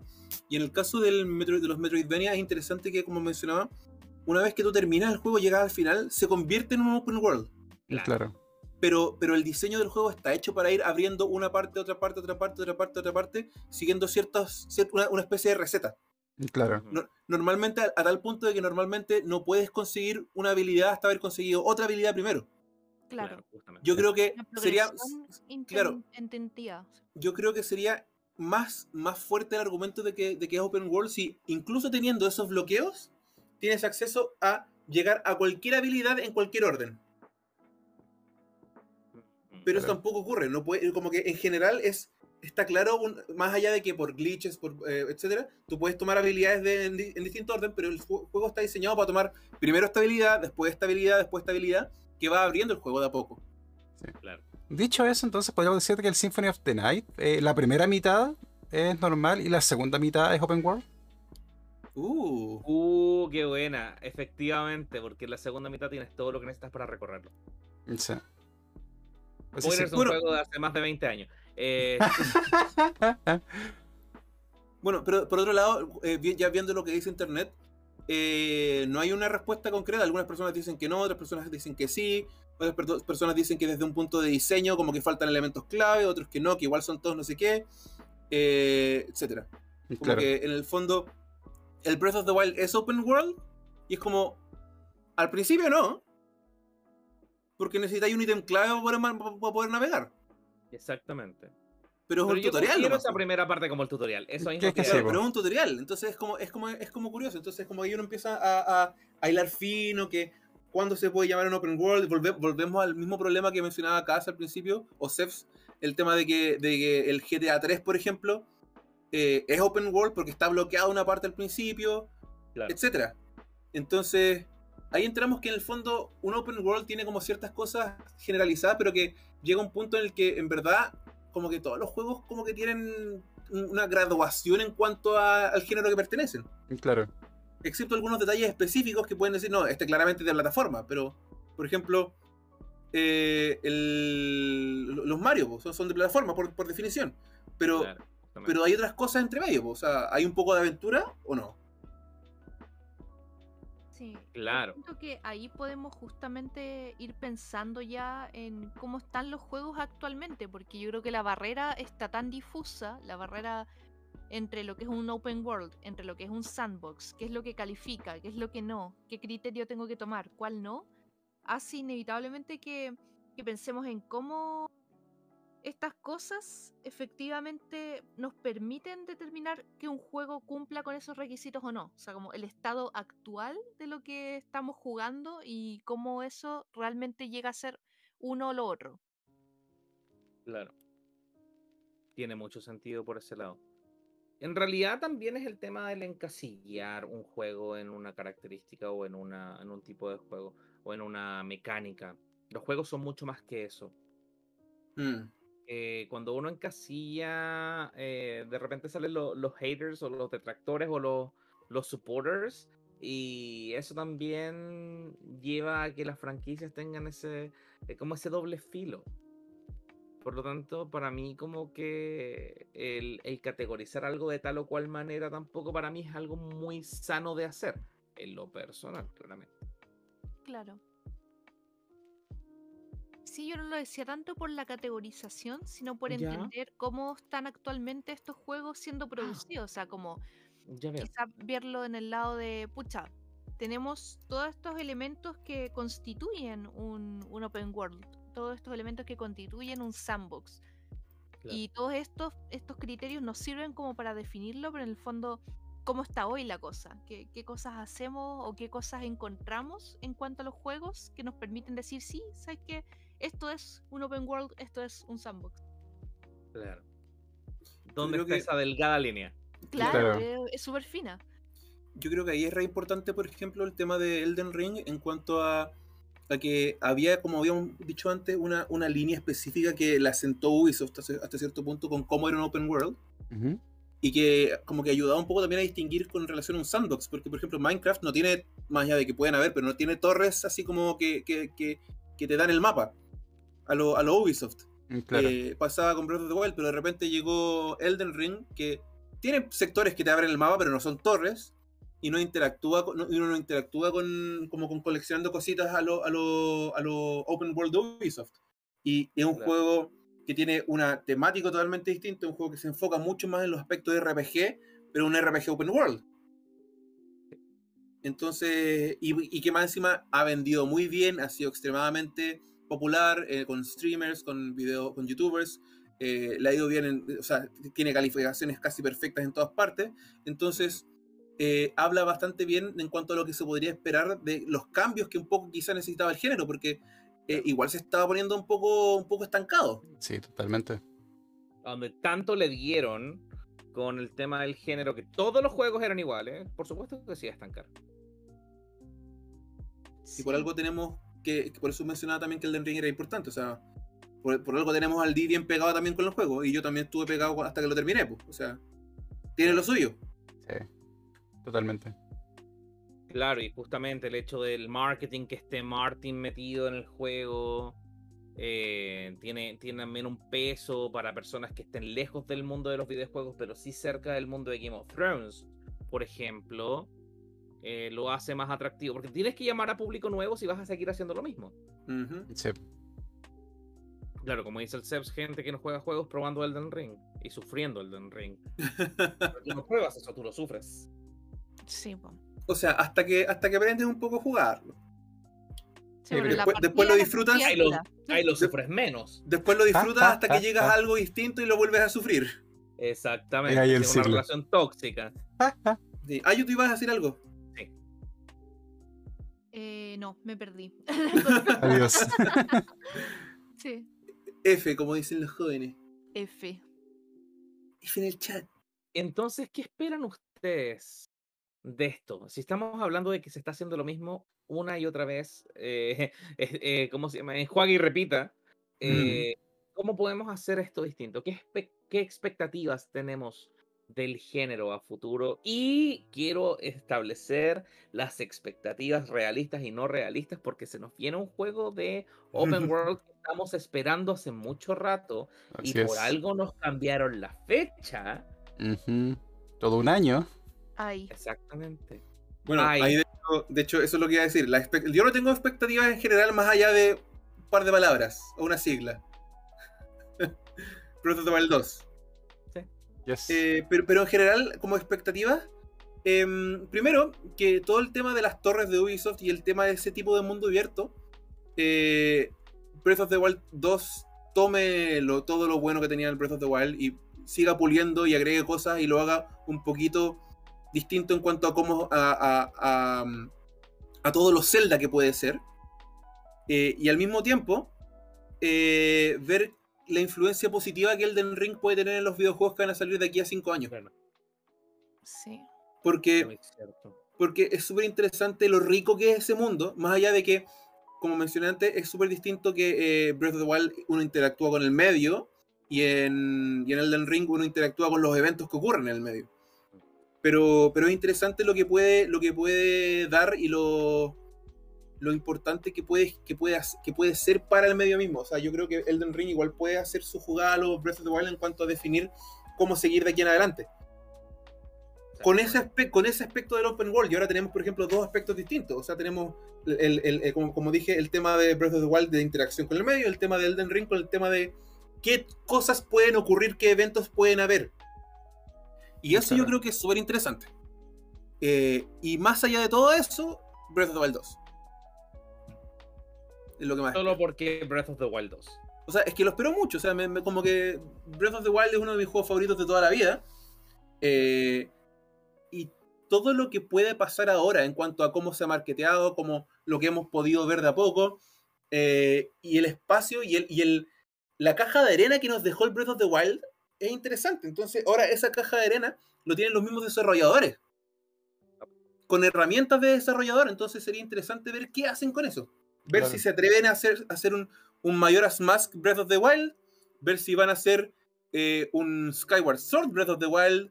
¿Qué quieren hacer? ¿Qué, qué- cómo lo van a tomar? ¿Cómo, ¿De qué forma lo van a, lo van a, mm, lo van a atacar esa temática? Y eso a mí me, me tiene bastante interesado. ¿Y cómo mejorar esa cosita bien hecha?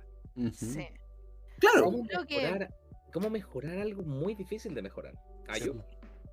Hay muchas cosas igual que yo creo que el Breath of the Wild tenía muchas oportunidades de mejora en general.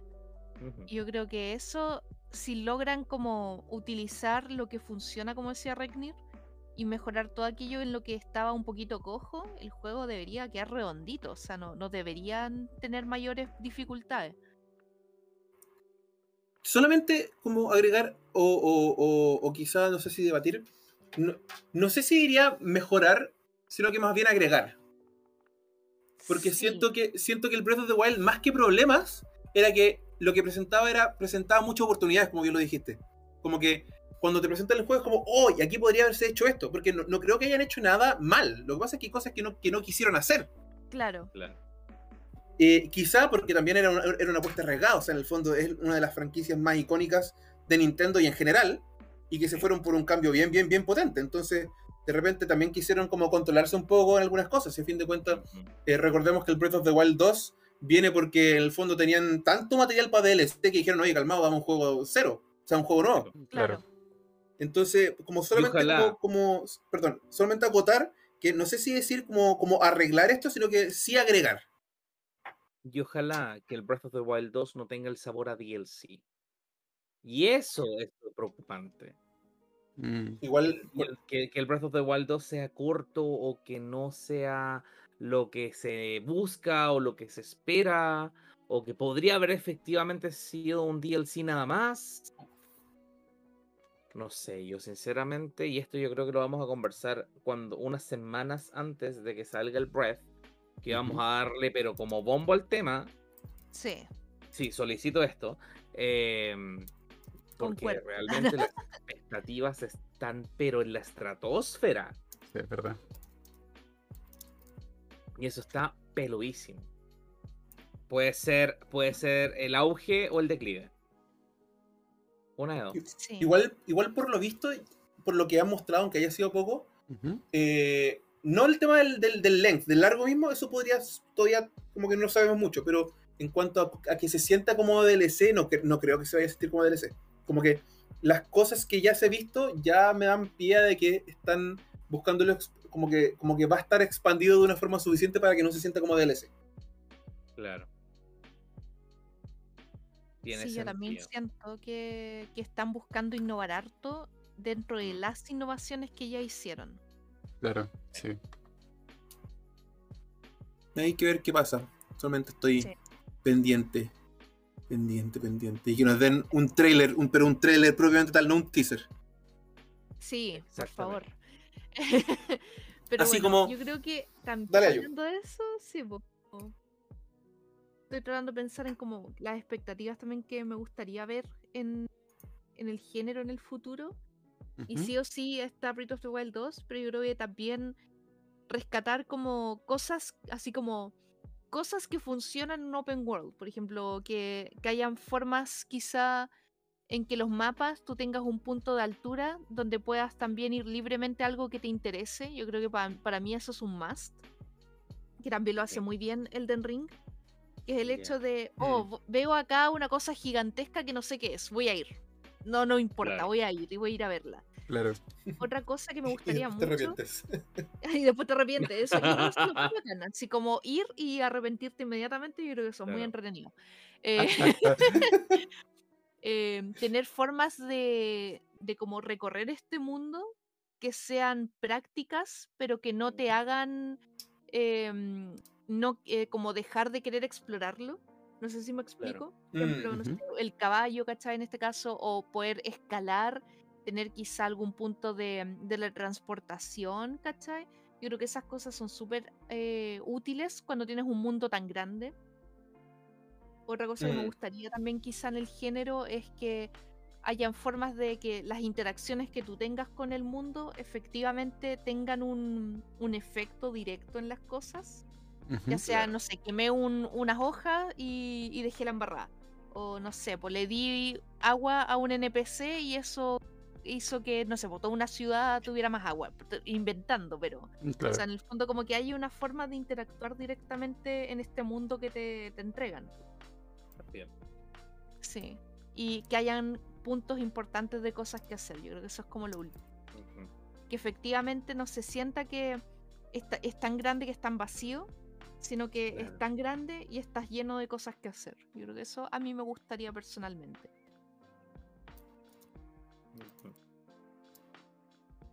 Y le estamos pidiendo un pony a ella o no.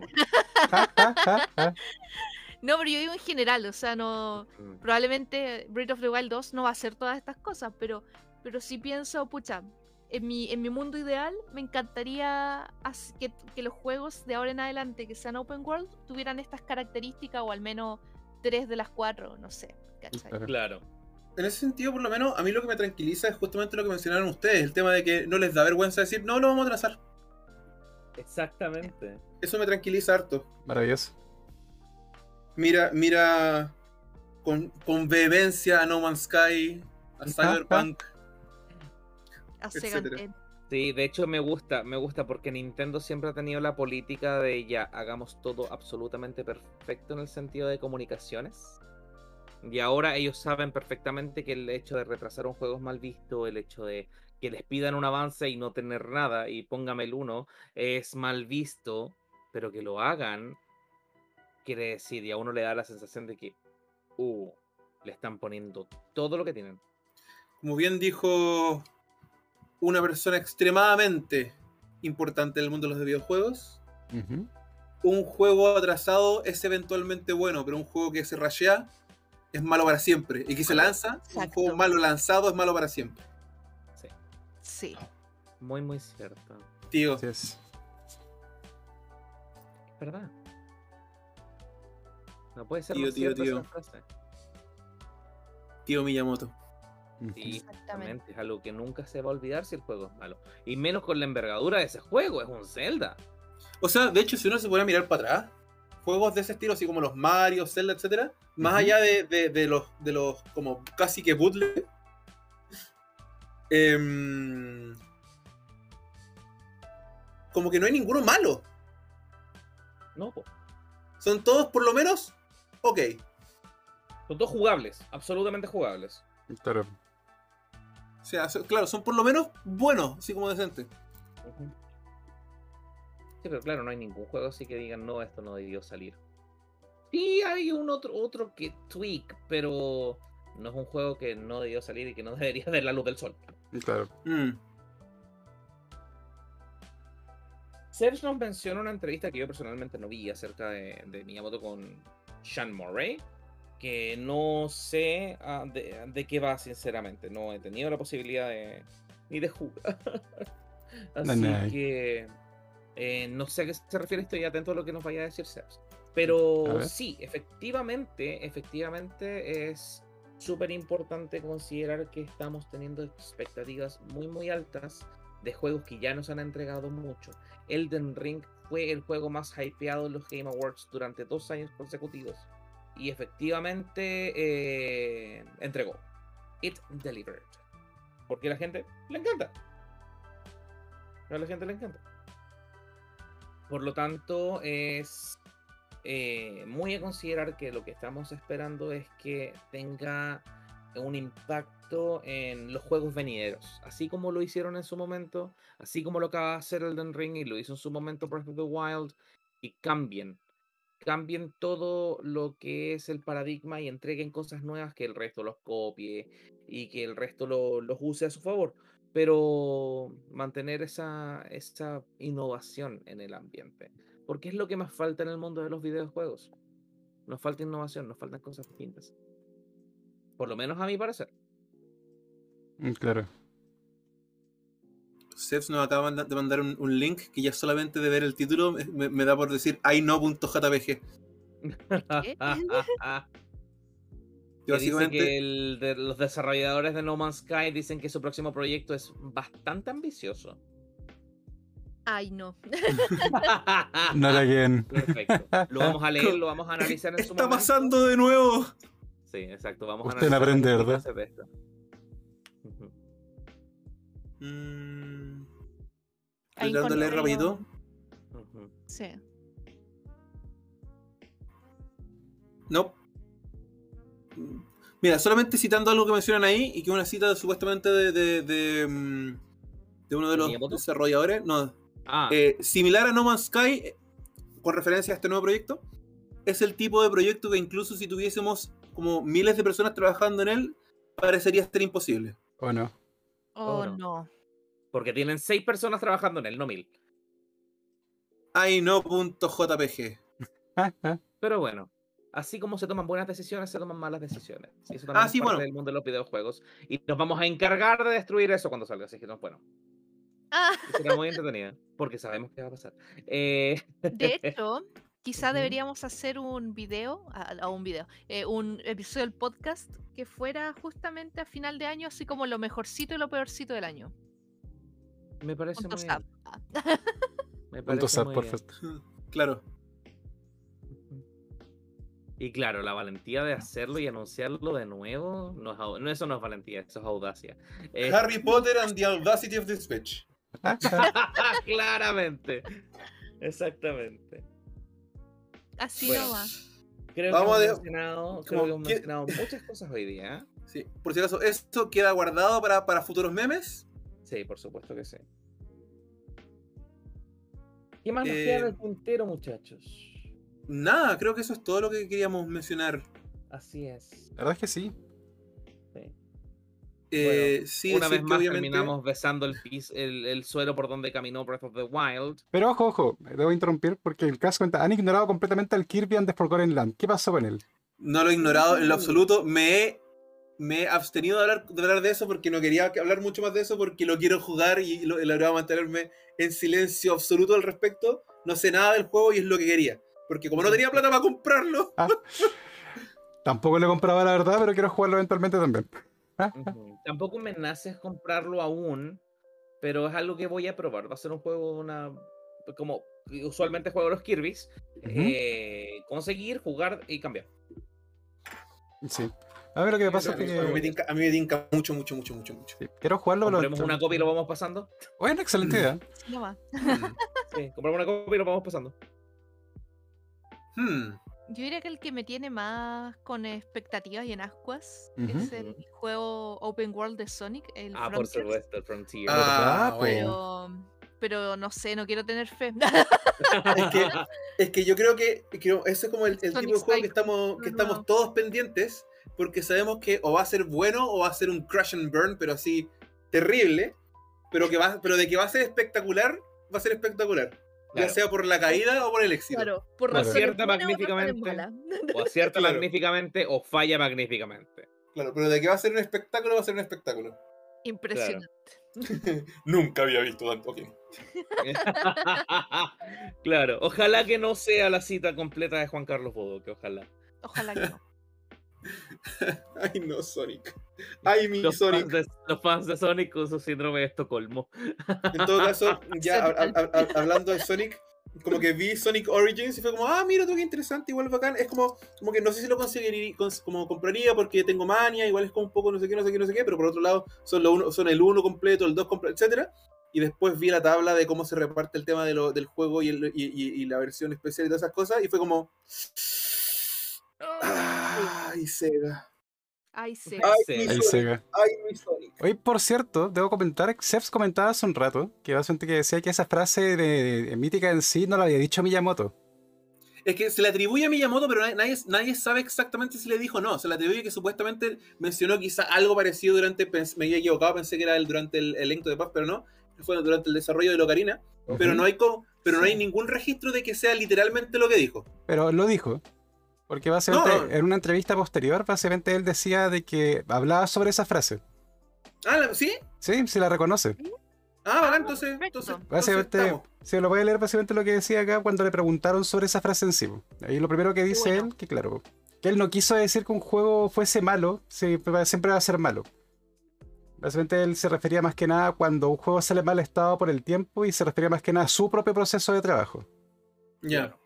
Y básicamente No después era, dice- no era una tostada a otros. Sí, pues no es como para decir como que si se cae la cuestión como racheada como va a ser malo, sino que habla más que nada de su propio proceso. Claro. Y claro, después comentaba que a la gente realmente le gusta como esa cita. Y básicamente, claro, lo que yo realmente quería decir era que cuando uno hace un juego, si uno lo apresura eh, con el tiempo, eh, pero uno está totalmente completo de todas las formas que uno quisiera, y pues, siempre van a haber cosas que faltarían por querer colocar o cosas. Básicamente después como se explaya en el tema, pero básicamente Miyamoto reconoce la cita como suya. Perfecto. Claro.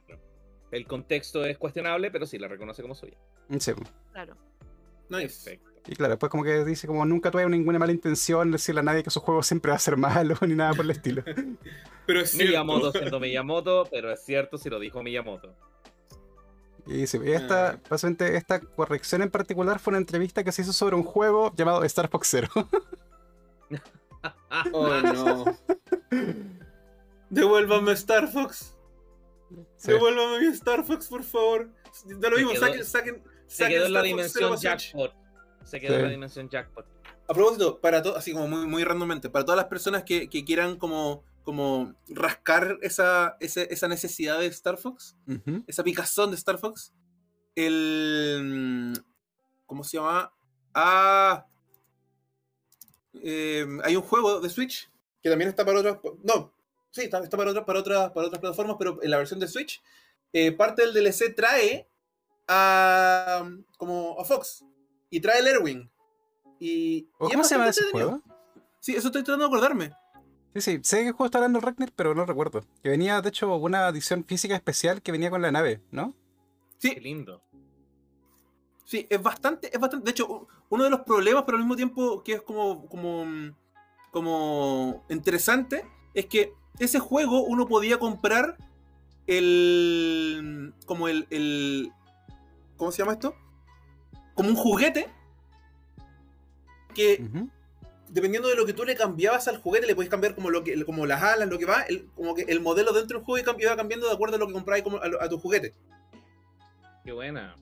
Sí, obviamente eso genera un problema porque la cantidad de opciones que hay es demasiado Mm. grande. Entonces, en el fondo, como que es demasiado un, un sumidero de plata. Y Claro. Claro. Eh, Starlink. Ahí decía el Starlink Sebs, Battle for Starlink. Atlas. Sí. Yes. Eh, con, con- con Fox es bastante bueno, es bastante entretenido. Me- onda, yo lo compré porque necesitaba un poquito de Star Fox y me terminó sorprendiendo. Obviamente no ocupé a ninguno de los personajes originales, yo me fui por Fox, no importa nada. Pero, pero es bastante bueno, bastante, bastante bueno, mucho mejor de lo que esperaba. Mitch. Sí. De hecho, Claro. tiene hartas similitudes con Star Fox 64, ya, ya que lo menciona Ceps, tiene harto de Star Fox 64 en algunos aspectos. Ya. Eh, y la customización es buena. No, es, sé que es súper recomendable igual el juego. La versión digital es como la, la mejorcita porque trae efectivamente eh, la mayor cantidad de cosas por el mejor precio, de lo que yo recuerdo. No sé cómo está ahora. Ya. Pero súper recomendable. Como para rascar esa, esa, esa picazón de Star Fox. Excelente. Buenísimo. Y por cierto, el fragmento que leí, eh, recién lo dejé en el chat. Perfecto, muchas gracias. Uh, a propósito, el Charlie justo, justo estaba mencionando y la, la, la- yo le respondió. En el chat me preguntaba si, eh, cómo consideran el Pokémon en, en cuanto a, a Pokémon, en cuanto a, a Open World y ese tipo de cosas. Mm. Qué buena pregunta. Yo diría que un RPG, punto. No lo consideraría open world por ningún motivo. Es lo que me pasa con Monster, Monster Hunter Rise. Porque vas a espacios específicos, dependiendo de las misiones en el lugar donde tú elijas, lo mismo que me pasa con The Phantom Pain. Claro. Eh, eh, pero en ese espacio también es abierto. Puedes interactuar, puedes hacer, no es sandbox, sí. sino que es abierto. No, pero- Puedes interactuar con los Poké, puedes hacer ciertas, una que otra cosita, pero no lo hace como a nivel sandbox. No, Claro. pero, es que, pero, pero es que para mí Poké- Pokémon es mucho más lineal, más allá de que, de que hay un pequeño espacio, es súper lineal en cuanto a que es de punto A a punto B. O sea, por ejemplo, Sí. Al punto de que en general tú no puedes pasar, ir a una ciudad sin pasar por otras en un orden, prácticamente. Claro. Sí. O sea, lo mismo que pregunté para el Symphony no of the estaba Night. pensando en Arceus, estaba pensando en Arceus. Claro. No, no, no. el Ar- claro, Arceus, Arceus sí. Pero en Pokémon, Pokémon en general, efectivamente es súper lineal. Sí. De hecho, le quiero decir que, claro, la misma O sea, pregunta que hice con el Symphony of the. Night, eh, en caso del Pokémon Gold o Hard Gold Soul Silver, la primera mitad sería de una forma y la segunda mitad ya sería más abierta. Sí, eso es Claro. verdad. Sí, pero lo que ¿qué nos quería ibas a decir ahí era que, mm, claro, Arceus parte súper lineal igual, po. Uy, sí, es agobiante. Es agobiantemente lineal y ya después te, te sueltan la mano, pero antes no. Mm. Claro. Pero sí, cuesta un montón que te suelten la mano. Sí. Pero claro, Pero igual después. recordemos que no somos el público objetivo, que Pokémon es para niños y yara, yara, yara. Sí. Eh, Igual con lo que pasa con Arceus en particular, porque el objetivo final del juego. Puede que tire spoiler acá. También se lo oído si no han jugado el juego, no cachan nada del tema. Ah, la, la, la, la, la. Pero básicamente el objetivo final es completar la Pokédex. oh, qué sorpresa en un Pokémon. Pero a lo que voy Eh. es que esa es como la meta del juego. Normalmente es como una opción que puedes hacer nomás y te dan como una cosa y ya. Ahora Claro. como que de verdad tu objetivo es hacerlo. Y por consciente se podría decir de que efectivamente después de cierto punto el mundo de verdad se abre, porque como la completas es totalmente a tu disposición. Exactamente. O a ¿Terminó lo que los spoiler? parras te permiten. Sí, ya se. Terminal- Ok, gracias. Claro. O, lo, o a lo que los parras te permitan. Ah, qué buen meme, me encantan. Malditos parras. Maravillosos parras. Mejor invento. El Parras. Así que, hablando de Pokémon, tenemos que esperar a ver qué nos ofrece eh, Scarlet y Violet, Así es. que es a fin de año. Claro. Igual como que dan a entender que quizás sigan los pasos de Arceus, pero quizá no tanto. No sé. Mm, De hecho, hay que ver qué va a pasar con eso, en verdad. Porque hasta ahora se ve como mundo abierto, pero posiblemente al ser un juego de línea principal se mantenga como siempre, de manera Exacto. lineal. Yo creo que quizá va a ser como lineal, pero con estos pequeños espacios o hubs abiertos, quizá. Sí, también. Ojalá que sea más abierto que la Wild Area de Espada Escudo. Sí. Mm. Sí, Ojalá. porque ese fue, ese fue como medio, medio estafoso. Sí, ahí casi hecho preguntaba si hacer una espada 2. Efectivamente se ve que no, pero no se sabe. Falta que el juego salga para efectivamente saber cómo va a ser. Muy cierto. Y no, yo personalmente decidí no ver el leak de Fuecoco porque la Nati parte con Pokémon de Fuego. Así que decidí no hacerlo y espero no verlo, pero no cruzármelo. ¿Hay un leak? Sí, hay un leak. Oh. Oh, no. Oh, leaks, aquí vamos. Ah, lo evitaré también, yo creo. Sí, porque, porque el leak de, de. ¿Cómo se llama? El leak de Séptima, del Tigre Toño, fue real, así que no quiero ver ningún leak. Claro. Sí, no estoy ni ahí con ver ningún leak. Pero a mí me gusta el Tigre Tony. It's alright. Sí, it's alright. No, yo. Es riquísimo. Pero me gusta, me Una gusta. epidemia. Sí, escucha, yo quiero ocupar si fue Coco, así que me voy a evitar el leak. Totalmente. Claro. Ah, no, yo voy por Quaxley. Yo estoy complicadísimo, los amo a todos. Pero creo que voy a ir por Sprigatito.